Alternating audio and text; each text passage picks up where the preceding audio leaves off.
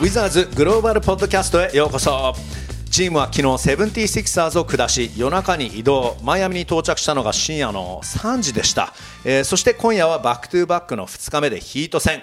いやー、それにしても、マイアミ、今日の最高気温が26度。さすが南国です。トロピカルですよね。今すぐビーチに行きたいところなんですが、まずは、ポッドキャストタイム。そして今回のゲスト。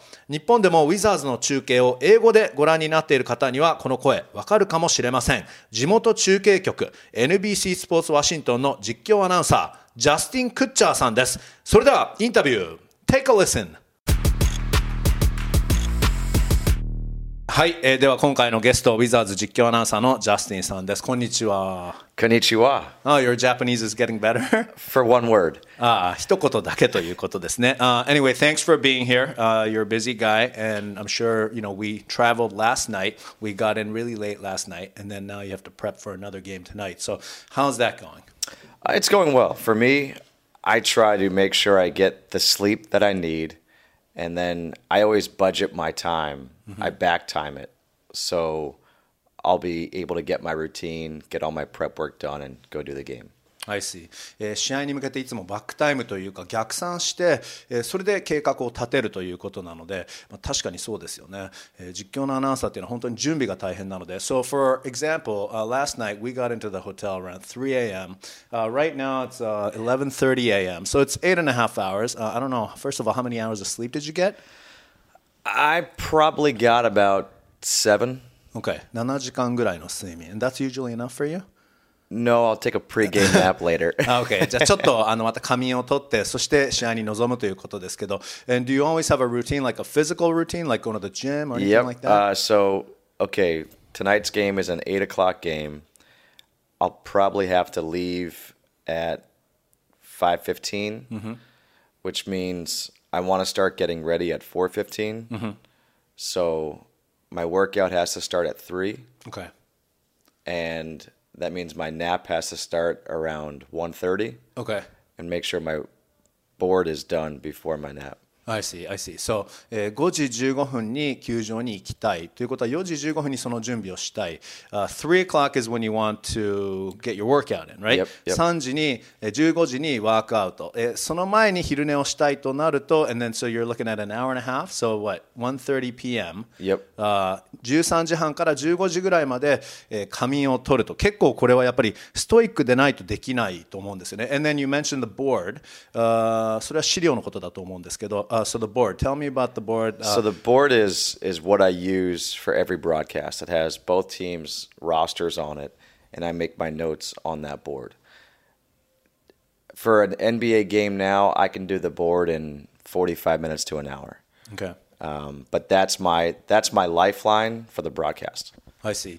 えーまあ、45分ぐらいでできるということなんですけど、まあ、今はねさすがに慣れてきたので45分ぐらいでできるというんですけど、えー、これはまあ選手の名鑑、uh, so every player's basic, basic info、uh, as well as recent stats and then this season stats and maybe career stats? Yeah, it's whatever I think is, is pertinent for that、night's broadcast、うん、じゃあ、まあ、これが資料ですよね。いわゆる実況の人のための、えー、ボード、まあ、ジャスティンさんは、えー、ボードという言い方をしてますけど実況のための資料、えー、それが選手名鑑選手一人一人の、まあ、ベーシックな情報ですよね生年月日とか何年目とか、えー、どこ大学出身、えー、さらに、えーまあ、今シーズンどんな成績を残しているか、まあ、とにかく、えー、実況、えー、ゲームに向けて必要な情報そのボードを作ると、まあ、日本でもどの実況者も、えー、そういう資料作りをしていますけどそれを45分でできるということですね There are some announcers in Japan、uh, I also did some play by play but there are some announcers、uh, that maybe take two or three hours to create a board so you've become a lot more efficient now Yeah, I think because I know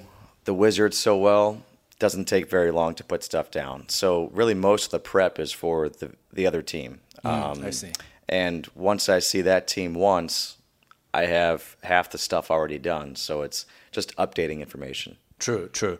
えー、確かに今もウィザーズの部分に関しては資料作りは結構あの問題なく、えー、毎日更新しているわけですし、えー、もうね大体情報が分かっているから相手チームの方の準備に結構時間がかかる、まあ、それでも45分でできると、えー、1回相手チームもう対戦をした場合は、えー、次の時はそこまで準備は必要ないのでそんなに大変ではないと言っています But that is the lifeline so obviously if your board didn't exist is this now a piece of paper? Is it on the computer? A uh, piece of paper I make my it's my rosters I make make on the computer. I print them out and I leave a space to write notes in. And I do that for every game. And I keep every board I make. This way, if I want to go back and look at something, I can.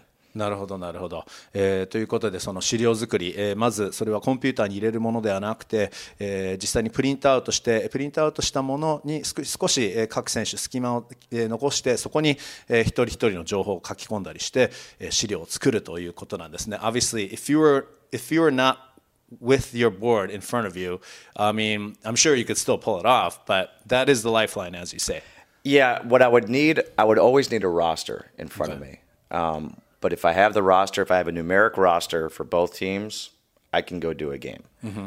It's just it gives you an added comfort level mm-hmm. knowing that if I need to reference something, I can look at the board and I'm good to go. Um, if there's a pause in the action, a dead time in the in the mm-hmm. play, I can re- I can look at my board, I can refer to it, and come up with some idea to talk about. なるほど、えー、ということで、まあ、もしこの資料がもし目の前になかったとした場合なくしてしまった場合そんなことがあった時は基本ロースターがあればできるんだけどやっぱりこれはあの資料があることによってもっと落ち着いて、えー、心配せずに、えー、実況ができると、えーまあ、さらにちょっと時間を埋めなきゃいけない時とかにはこのボードを、えー、使ってそれでいろんな話ができるということなので、uh, so obviously you you know, have time today after this uh, to create your board, to get your nap in, to get your workout. But you made time for us for the podcast. 今日はポッドキャストのためにね、ボードを作る前に来ていただきました。Once again, thank you so much. Oh, it's my pleasure. Uh, so your first season with the Wizards, how's that going for you? It's going great. I love it. Um, everybody is is awesome to deal with. Uh, the players are incredible. The coaching staff, the media relations staff. It's it's been a lot of fun and uh, Drew Gooden, Karan Butler, Chris Miller. I mean, it's a it's a pretty good group I get to work with. すごく今年ウィザーズ1年目ということなんですけど楽しんでいるということで、えー、チーム、スタッフ、コーチ陣、選手みんないい人で広報の人たちもみんないい人で,、えー、で解説の,、まあ、あのパートナーですよね、えー、ドリュー・グッデンさん、えー、あとはカロン・バトラーさんそれとあ日本でももうおなじみになってきていると思いますこのポッドキャストでもね He was a guest on the podcast one time、えー、サイドラインリポーターのクリス・ミラーさんとみんなと力を合わせて楽しくできているということですね、uh, Coach Brooks what a wonderful guy he is、uh, what a、um, you know easy for us as media uh, to deal with. Um, sometimes there are difficult questions for him. Sometimes there are many questions that we repeat over and over. For example, I keep asking my Rui questions. えー、コーチブルックスについてなんですけど、どんなね思いをあのジャスティンさん持っているのか。What do you think of Coach? He's unbelievable. Yeah. Um, I mean, for an NBA coach who said as much success as he's had, who played in the NBA for as long as he did, to be as down to earth and just normal. Yeah, yeah. Is amazing. Yeah. And again, I'm so lucky to have somebody like that. I try not to bother him much. But if I have a question, no problem. And it's it's so cool. 確かに確かに本当にコーチブルックスについてなんですけど本当に気さくな方あんなに偉大な NBA のキャリアを持っていながらそして NBA の、ね、コーチ・オブ・デ・イヤーにもなった年がありましたけど、えー、こんなに偉大なコーチでありながらも、えーまあ、こんなに経験が深くこんなに NBA にずっと関わっていらっしゃりながらもなんて気さくな人だということで、まあ、そんなにジャスティンさん邪魔をしたくないんだけどやっぱり何か質問がある時には、えー、スコットさんにちょっと話を伺いに行くと必ず何でもあの話してくれる何でも教えてくれるということでねすごく優しい、え、コーチだなと言っていて、uh, Yeah, seriously, like he really is wonderful and you have a bit of a trick now. You mentioned to me earlier before the interview that you have your workouts set at the same time as coach. Yeah, it just it, we must have the same like inner clock. Yeah. Or how we time to get ready for a broadcast or for mm. a game, because whenever I'm in the gym, he's there. Tommy Shepard's in there, and so it's just it's almost like a joke now, mm. where we walk in, we're like, what's up? You know, and, and we just go do our workouts. We may have a conversation, but um, I think it just shows. I mean, we're all just just people, and we're mm-hmm. going about our day and trying to get stuff done. And there's a mutual respect, I, I think, from from all parties, and it's worked out phenomenally well. うん、あのジャスティンさん実はあのコーチと関係を深める裏技がありまして僕もちょっとこれ教わらなきゃなと思うんですけどね。I need, I need to learn from that、uh, because I'm usually asleep when you're probably working out. あの朝のワークアウトの時ジムに、えーまあ、ホテルがねみんな帯同しているわけですからみんな一緒なんですけど、えーちょうどジムに行くとちょうどいつも同じ時間帯にスコット・ブルックさんあとジェネラルマネージャーのトミー・シェパードさんもいらしていて、まあ、毎朝あのばったりという形にもうばったりではなくなってきてるんだけどああまたいたねおはようみたいな感じでそこから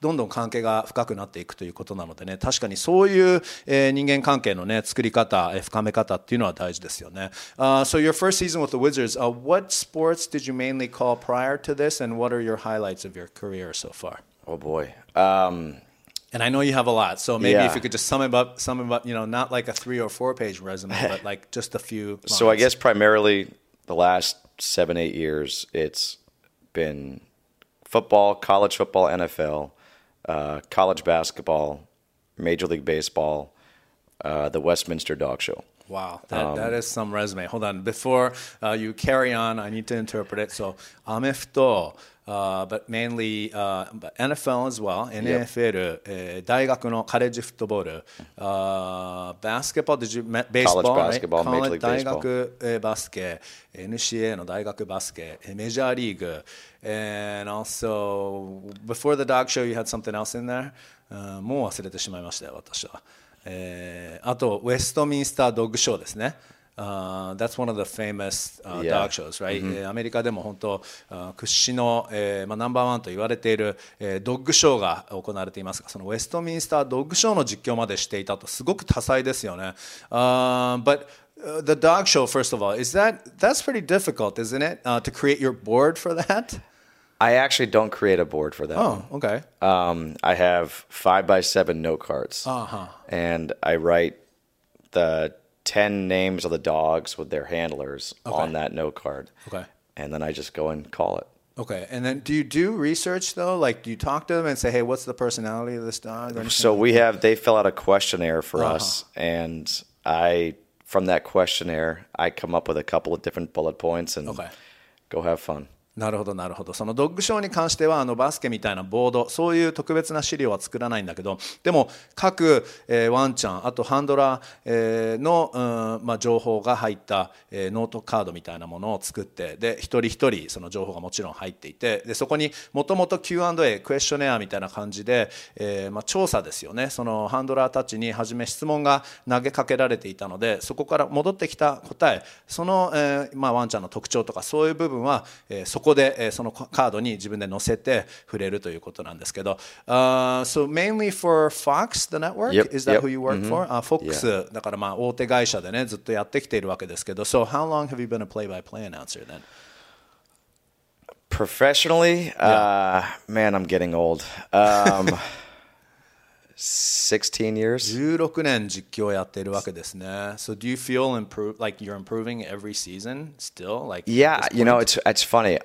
I guess I, yes, I'm improving. Mm-hmm. Um, I think when you're when you're so close to it, you don't realize the mm-hmm. improvement. Mm-hmm. But other people will say like, "Dude, you're mm-hmm. you're a lot better now," and I am like, "Man, did I really suck back then?" um, but whole. but no, it's I think just by more reps, yeah. uh, you just get better and better. Sure. あの16年目ということなんですけど、まあ、まだまだやっぱりレベルアップしていて、えー実は自分はそんなに感じていないんだけどそれが例えば友達とかから「いや良くなったね」って言われた時にそんなに俺その前下手だったかななんて思ったりしちゃうと言うんですけど、uh, What is the most difficult sport to call? I mean, I would guess that it's basketball, but is that the case or no? It's not. No, basketball to me is really easy. あバスケは簡単だと。Um, I think for me。I played so much of it. Yeah. Um, I've called so much of it that Yeah. it kind of slows down for me. Okay. Uh, the hardest sport is probably hockey Okay. um, okay. because I never played it. Sure. So there's an adjustment to it. Okay. But I would say of all the sports I've ever called, hockey is the most challenging. Okay. アイスホッケーが実は一番難しいと。And that's because, like you said, you haven't played it, but so it's like you're you know the concepts, but you don't like it's not in your system? Yeah. Okay. なるほどなるほど。バスケはあのご自身がやっていたということもあって、実はそんなに難しくないと。えーバスケはどんなに速くても、まあ自分のなんていうのかその実況している時にそんなに速く感じないというところなんですけど、それがホッケーだとやっぱり自分がやってないから経験者ではないからものすごく速く感じて、えーまあコンセプトとかそういう作戦とかは分かっているんだけど本当にじゃあその染み込んでいるかっていうとそうではないからホッケーが難しいと言っていますね。I have to say that、uh, I had you know I've called、uh, football and baseball and those you know I'm still mediocre at but then uh, I had a chance to do women's basketball in Japan last year and that was my basketball debut and uh, well it's not surprising but the pace of the game was actually a lot faster and it was so difficult. The moment I looked down to check anything that's when something crazy happens and I mean that was for me the most difficult ちょっと自分ごとにはなってしまうんですけど昨年あの W リーグの女子バスケの実況をした時にやっぱりペースがすごく速くて自分はもうそのやっぱりゲームのペースがまだあの落ち着いてないというかあまりにも速くてちょっと追いつけない状態でさらにちょっと資料をチェックするために下をチェックあのちょっと資料の方チェックしてあの試合の方を見てないことが一瞬でもあるとその時に必ず大事なプレーとかが起きて大変なことになっていましたけど、uh, So then、um, what are your impressions of Rui Hachimura and how fun is it to call him? I love it. Um, I, I saw Rui in college last year at Gonzaga, and I said he was the best college player I saw in person last year. And was that a game you called? It was. It was uh, Gonzaga at Creighton. Okay. Yeah. はあはあ、なるほど、えー昨年、えーゴンザガ大学がクレートン大学と対戦した時に八村選手の試合を実況する機会があってもう本当にその時にもあの大学の中でも本当トップの選手じゃないかなというふうに感じてたということですね。And then how's it, what is it like in So, the NBA so for me, um, I had high expectations for him. I think me more than most other people, uh, but he has lived up to those expectations. Some points he's exceeded the expectations. I didn't realize how athletic he is. I didn't realize how big his hands were. Um, I knew he was a hard worker. He's really smart. And the way he moves without the basketball, that's what's impressed me the most. That and his work ethic. He's going to improve so much because of his work ethic and his desire to be great. It's going to be so much fun calling his games for years. Mm-hmm. Mm-hmm. あとにかくその大学の時からも期待していたんだけどプロに入って、えー周りが思うよりも僕は八村選手のことを期待していたというんですよね、えーただその期待に応えるどころかもっと、えーその期待に応える以上の活躍をこれまでしていて、まあ、それが何がやっぱりすごいかっていうのはもう思った以上に八村選手の身体能力の高さ、えあと手の大きさそれといかに努力をするか、えそしてまあセンスバスケットボール IQ という部分でボールを持っていない時に、えの動きがすごくいいというふうに言ってもう本当にこれから、えーもっともっと実況していくのが楽しみだと言っていますね。One thing for sure, um, a lot of people have noticed about him is like you said, uh, with him without the ball, uh, he seems to find open spots very easily. He does. He and that's that's a testament to his basketball IQ, to Mark Few at Gonzaga, um, for just teaching him the game the right way.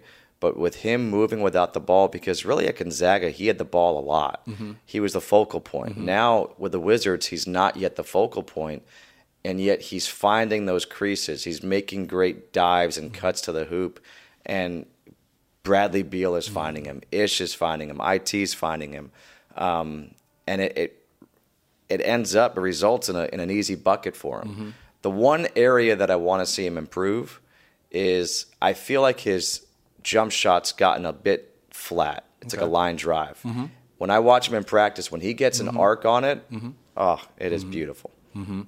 あのやはりその八村選手の今何がすごいかっていう特に感じていることっていうのはそのオープンスポットを見つける能力があると。ボールを持ってなくても、えー完全にオープンになることができると。その、えーまあ、能力を持っているというところがすごくて。で大学にいた時っていうのは結構そのやっぱりオフェンスの中心だったためにボールもいつもたくさん触れていてタッチ数も多くて、まあ、だったらそれはねなんとか点を取りに行くっていうことはできたのが今はやっぱりオフェンスの、ね、ナンバーワンの中心ではないないのでそんな中ブラッドリー・ビールがボールを持っている時にオープンスポットにダイブしたりカットしたりその能力がすごいそして、ま、それによって簡単なパスを受けて、まあ、いいパスを受けてそして簡単なバスケットが、取れると。それがすごいと、まあ、だから本当にそういう意味ではビール選手、アイザイア・トーマス選手、イシスミス選手が必ずああの八村、ここに行くんだろうなと思ったらちゃんとそこに行ってそこでパスを受けてイージーバスケットを得点できると。そこがすごいと、えー、あえてちょっと課題点というか一つここがもうちょっとレベルアップできたらいいなというふうにジャスティンさんおっしゃっているのは、えー、シュートのボールの弾道ですね、えー、練習ではすごくアークがあって、まあ綺麗に確かにそうなんですよね、えーまあ、ミッドレンジもそうだけどスリーポイントもね He makes a lot of threes in practice actually right right? he does, um, but that's not his game yet, and no. that's and that's fine. Like sure. I actually like that that's not his game. Mm-hmm. Um, I love that he's got more of an old school game mm-hmm. where it's a combination of old school and athleticism. Mm-hmm. Um, and if he's comfortable 17 to 19 feet and he's making those, take him. Mm-hmm. He can improve his three point shooting in the offseason. Mm-hmm. Um, he's gonna he's gonna be one of those players every year he's going to make a a weakness in the off season. He's going to make that a strength. I see, and that's the sign of a phenomenal player. Wow, okay. If he can make that adjustment, I mean, he will. You'll watch out next year, right? えで、ちょっと3の話に一瞬、まあ、ちょっと入ってしまったんですけど、その前にちょっとさっきの話のおさらいをすると、えー、まあ試合中に練習ではすごくいいシュートが決められていても、試合になるとちょっと弾道が低くなって、ライナー性になってしまうっていう傾向があると、そこが直せればねっていうところなんですけど、さらに3については、今は3を八村選手から求めなくていいと思うと、ジャスティンさんはおっしゃっていますね。えー、まあオフシーズンに取り組んで、それで、スリーが打てるようになれれば、えー、よりすごい選手になれておそらくそのアジャストができるんじゃないかとそれぐらいやっぱり彼はバスケ IQ も高いし努力がものすごいので、えー、もうすごいそれでさらにもう今はすごい選手なのにさらにすごいプレーヤーになれるんじゃないかなというふうに言っていますね。Because、uh, last night27 points. I mean, he was the team's leading scorer, mm-hmm. uh, and he was the reason why, one of the big reasons why uh, the Wizards were able to beat the Sixers. I mean, right now he's already becoming a star. I think so. Um, I, I, think he's he's up there on the short list for the rookie of the year. Yep. Um, I think he's going to play in the rookie game for the All Star game, and I just think people are going to fall in love with him. Uh, obviously, Japanese fans are in love with him. That that was going to happen, but I mean like everybody. They're going to see what kind of a person he is, and he had a dunk. I forget where it was but when he threw it down, he showed some emotion. And it was the first time you saw that from him.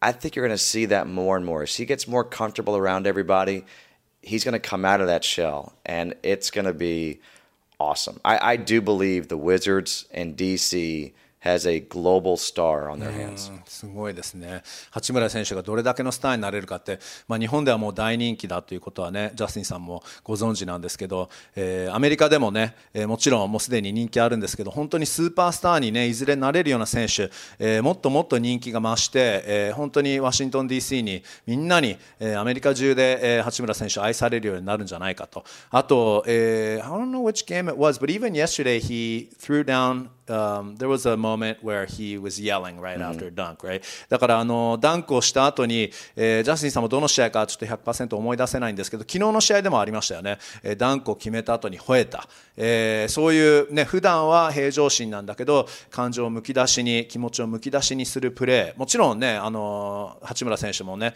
その表はそう見えなくても、えー、内側はやっぱりそういうあの感情たっぷりでパッションたっぷりでプレーをしているわけですからそれでプレーの後に吠えたりして、えーまあ、もっともっと、えーまあ、恥ずかしがってるわけじゃないんですけどね素を出せるようになれれば、えー、そしたらもっともっとプレーも向上してもっともっと人気も、えー、上がっていくんじゃないかなと言っていますね。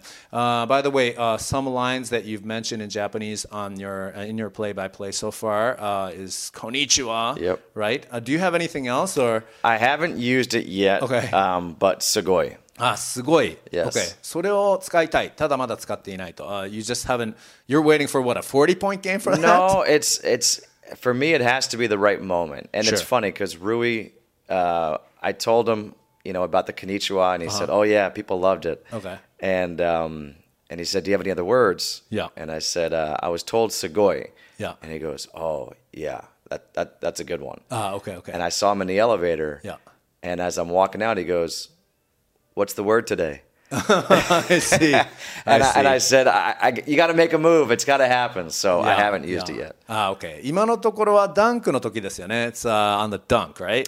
It's on the dunk or yeah. something just Okay. that that gets the moment. OK。こんにちはって、こんにちはというね、実況の、え決め台詞はありますね。で、あとまだ使ってないんだけど、すごい、すごいっていうのもどっかで使いたいと、早く聞きたいと思いますけどね。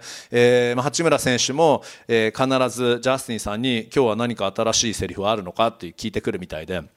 エレベーターとかでばったり会った時とかもね結構言ってくるみたいなんですけど「こんにちは」は八村選手。あいいねって太鼓判をしてくれているみたいですごいもうあ絶対使ってくれということなので楽しみですね。でちょっと先ほどの答えから訳しきれなかったんですけど、えーまあ、うまくいけばあの新人王獲得、えーまあ、その有望ではない優勢ではないかというふうに言っていますしもちろんオールスターの時はルーキーゲームの方でね、えー出場できるんじゃないかというふうに言っているのでいやかなりやっぱり八村選手これいや日本人初とかそういう問題じゃなくも NBA 選としてですよね。Um, you know, a lot of people in Japan, especially at the beginning um, of the season, you know, we weren't sure how he was going to perform. And uh, the focus, the angle was always the first Japanese to do this, the first ever Japanese to do something else, you know?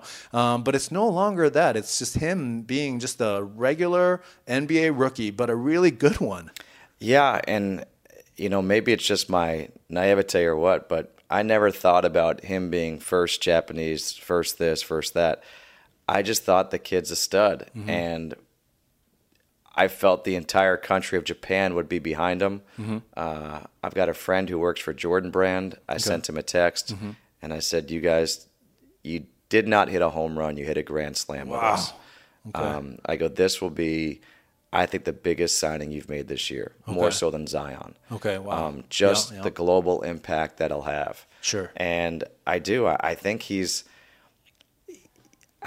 I, don't. I don't think of him as being this Japanese guy. I just Mm-hmm. think of him as being a really, really good basketball player Mm-hmm.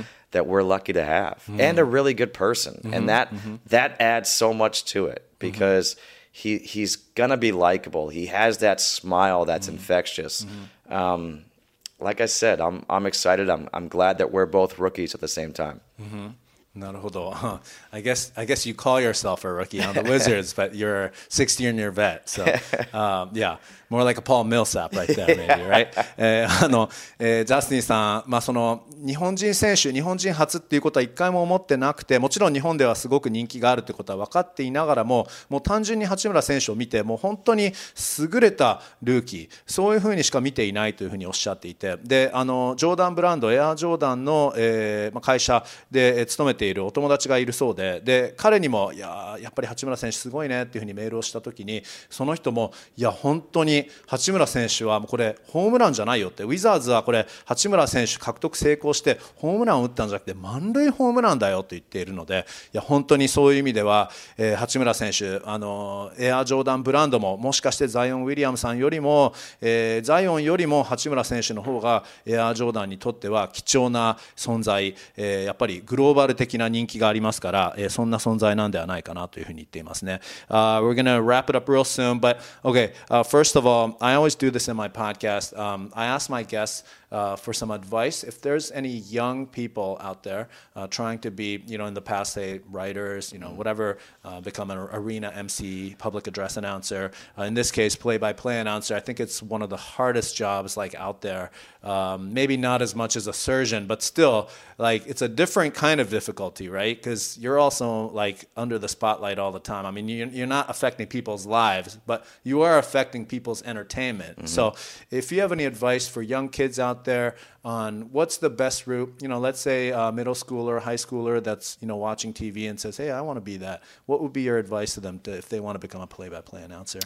I would say the way that I did it mm-hmm. was I played sports my whole life. Okay. I played sports, I watched sports, I read about them, I talked about them, I lived them. Mm-hmm. And so I had never called a game prior to actually calling the game on the radio. Okay.